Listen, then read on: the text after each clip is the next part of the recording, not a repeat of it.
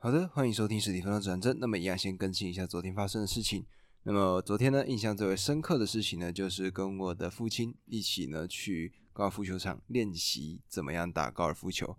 那么在昨天呢练习的这个过程当中呢，就重新理解了这个运动。那以前呢，因为小时候有玩过小白球嘛，那小时候呢对于这个运动的想法就是，我呢只要用力挥球，那球呢就可以飞得很远很远。那但是呢，其实高尔夫球是一个非常讲究身体控制的一个运动，从你的转身到最后下球。那如果各位呢了解到老虎伍兹这个人的话，一定就会知道说，哇，这个运动是多么复杂的、多么精细的一个运动。而且呢，很多时候你的心境会影响到你在打球的时候的所有的瞬间。那我自己呢，就是在打球的这个过程中，渐渐就理解到说，嗯，我自己呢，可能在那个当下，心态上呢，会有什么样的变化。举例来说，在打球的这个过程中，你的身体基本上就是你的躯干，除了你的手跟腰之外，它呢是保持固定不动的。那么在这个过程之中呢，如果你太急于想要看结果的时候，那么我们呢就会怎么样？提前把头转开，头转开之后呢，会怎么样？就是我们呢就会偏离那个轴心。那轴心只要一改变，那打的这个位置跟距离，还有方向的精准度，就会完完全全的不一样。那除此之外呢，如果想要去思考说我要挥的很大力，或者说我想要打的很远，如果你有这个心态的时候呢，你呢就会用尽全力想挥杆的感觉。那在那个时刻呢，你的手。就会非常非常的快。那在那个情况之下，杆面就会不一样。杆面不一样呢，你就会导致你打出去之后，这个方向整个完完全全是歪的。那这个呢，算是我这几天在打高尔夫球的时候吧，得到的一个修炼。我觉得呢，是一个非常值得静心的一个运动。我觉得各位呢，可以去了解一下这个运动。那算是自己的一个分享。那么一样，今天呢，我们就进入到今天的新单集。这个单集呢，一样为何教会伤人的最新的章节，名字呢叫做“别把焦虑转嫁给孩子”。那么作者呢在书中讲到说，他呢在写书出书之前呢，他呢收到了数千封中学生的信，很多呢孩子都提到了父母给的压力。那么举例来说，像是有些人呢会讲出这样子的句子，例如说为了父母，我必须考上一流的大学，或者说如果不是为了父母，我早就不读书了。又或者说像是。妈妈快把我逼疯了，她整天唠叨，谁家的孩子考上了哪所大学？你怎么学习成绩总不见起色？这次考试又因为马虎丢分数了。我现在对上学厌倦透顶，一上课脑子就回想着她的唠叨，根本学不下去。那么对于这些事情呢，在广州某一位中学的一个不愿意透露姓名的高三班主任，也就是有点类似现在学校的班导师的概念，他呢就解释到说。父母比孩子对学习更加的着急，是在平常不过的一个现象。从这位班导师的角度看来呢，爸妈们造成的压力一点也不比升学压力低。而有一个一直在从事中小学教师培训工作的一个知名心理学家，他的名字呢叫徐浩渊博士。那他呢就说，父母的压力远远超过教师，是孩子们学习压力的主要来源。那么为什么？为什么父母会给孩子们造成这么大的压力呢？那么这个徐博士他呢是这样子回应到的，他说最简单的一个解释是这样子的：父母将自己的焦虑转嫁给了自己的小朋友，父母尤其是妈妈，他们自己的成长停滞下来，对自己能否适应社会产生了巨大的焦虑，但他们不是透过自己的成长去解决问题，而是将更多的希望。全部寄托在自己的孩子身上，结果呢，让自己的孩子就承受了双倍的压力。那书中呢，讲到了一个我觉得挺令人心碎的一个例子，他是这样讲的：他说有一个小学生小刚突然跳楼自杀了，他留下遗书，对爸爸妈妈说，他觉得无论怎么努力，都达不到他们的期望，太累了。爸爸妈妈常说，他们对他非常的失望。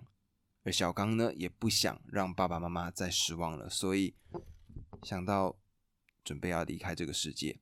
他自杀之前呢，他砸碎了自己的存钱筒，把存了几年的零用钱留给了爸爸妈妈。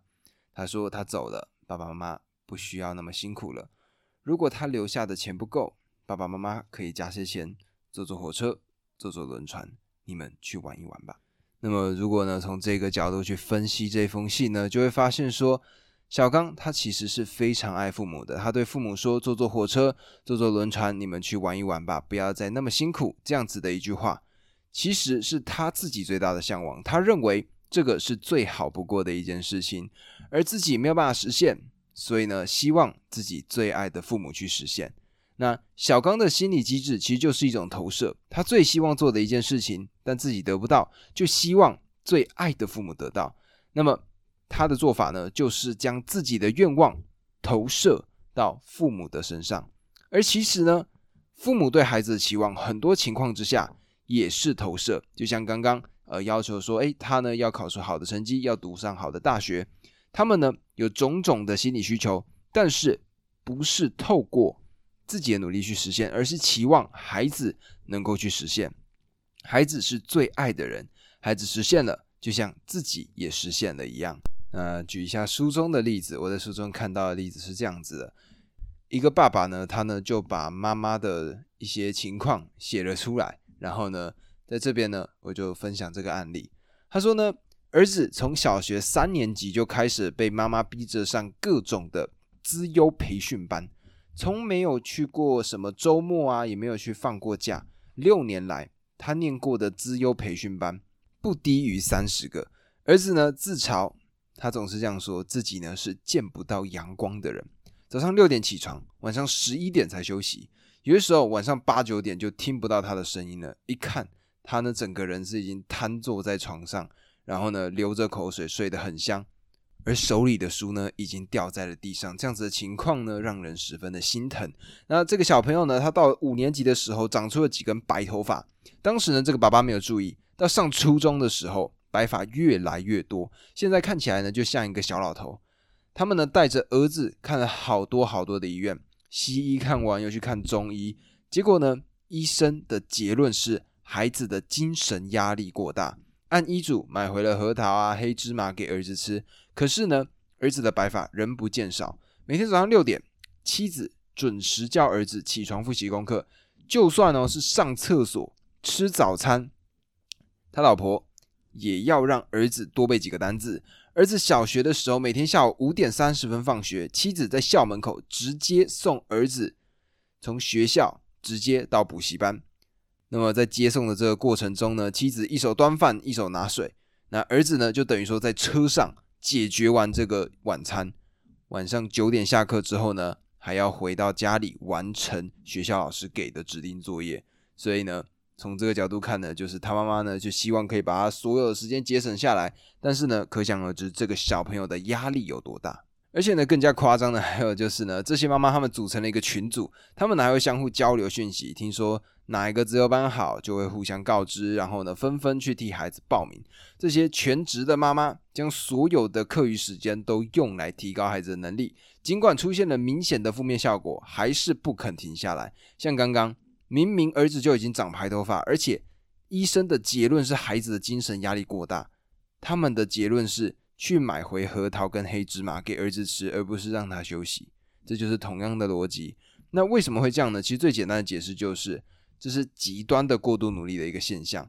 他们看似是为了孩子，但内心中他们是为了自己不能适应社会而焦虑。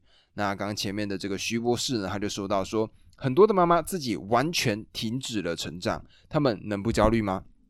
但是他们不努力让自己成长，而是将这样子的压力全部放在了孩子的身上。他们说呢，这个是一种爱，很不客气的说，他们是在转嫁自己的焦虑。但是为什么？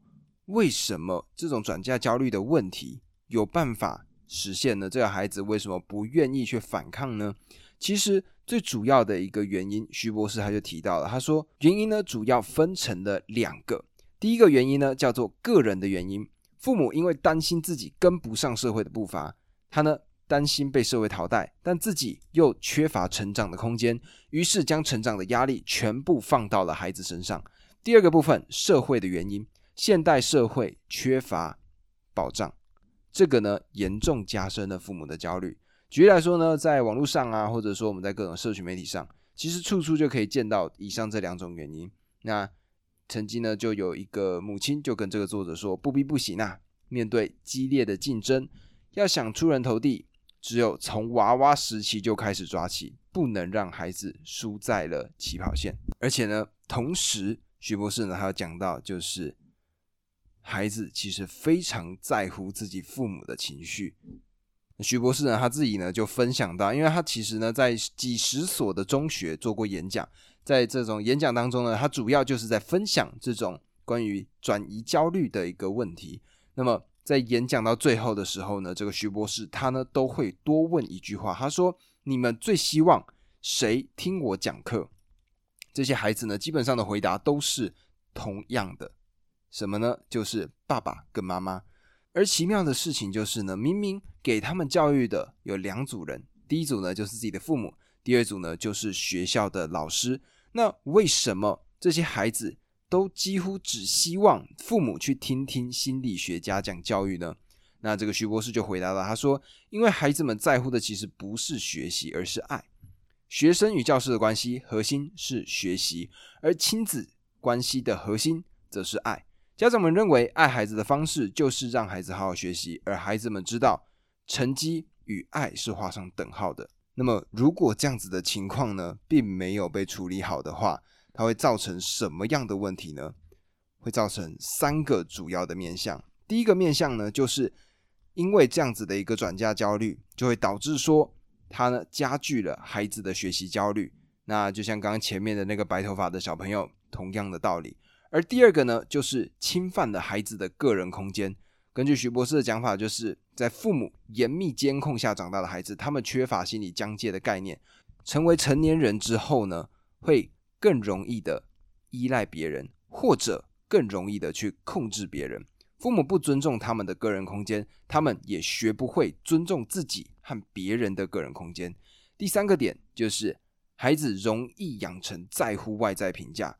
小时候，孩子太在乎父母的评价，长大之后，他就容易在乎同学。老师、老板、同事这些人的评价，整天活在别人的评价当中，做事情不是为了自己内心的需要，而是为了得到别人好的评价。而有内在评价系统的孩子呢，他会享受到学习本身的乐趣，这成了激励他努力学习最大的动机。但被外在评价系统控制的孩子，天生爱学习的动机被为了父母而学习的动机所取代，他们的学习。会过于在乎别人的赞誉，过于在乎考试成绩，也容易产生考试的焦虑。而这个呢，我在前面的几章其实曾经就有讲到过，就是呢，曾经就有一个孩子，他呢想要去竞选班长，然后呢，其他的同学呢都是把自己父母亲告诉他们的讲稿，然后一一的念出来，而他呢，则是听完之后自己上去说：“哎，我是叉叉叉，我呢会提供最好的服务，我想当班长。”所以呢，最终他呢最高票当选，而且在得到班长这个位置之后呢，他在当了一年多之后，主动跟这个班导师说：“我呢不想要再当班长了。”那也因为这样子呢，当然他没有非常遭到老师的喜欢，但同时呢，他拥有自己的这个评价的系统。那么这个呢，就是如果适当的转移焦虑，我们呢就有办法让这个孩子有自己独立的一个空间。那么确切来说，要怎么做呢？那在这个书里面提供了三个方法。第一个方法呢，就是给孩子空间。徐博士呢，他是这样提到，他说他特别不爱听孩子们说“我是个孝顺的孩子”。什么是孝顺呢？一方面，孝顺意味着尊重父母，但很多情况下，孝顺的意思是什么都听父母的。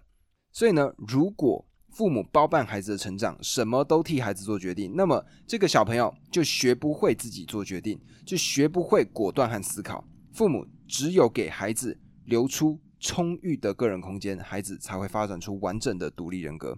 第二个就是自我成长。那徐博士是这样讲，他说很多父母其实在按照自己的理想自我塑造孩子，但如果自己的现实自我和理想自我相差太远的话，孩子长大以后就容易出现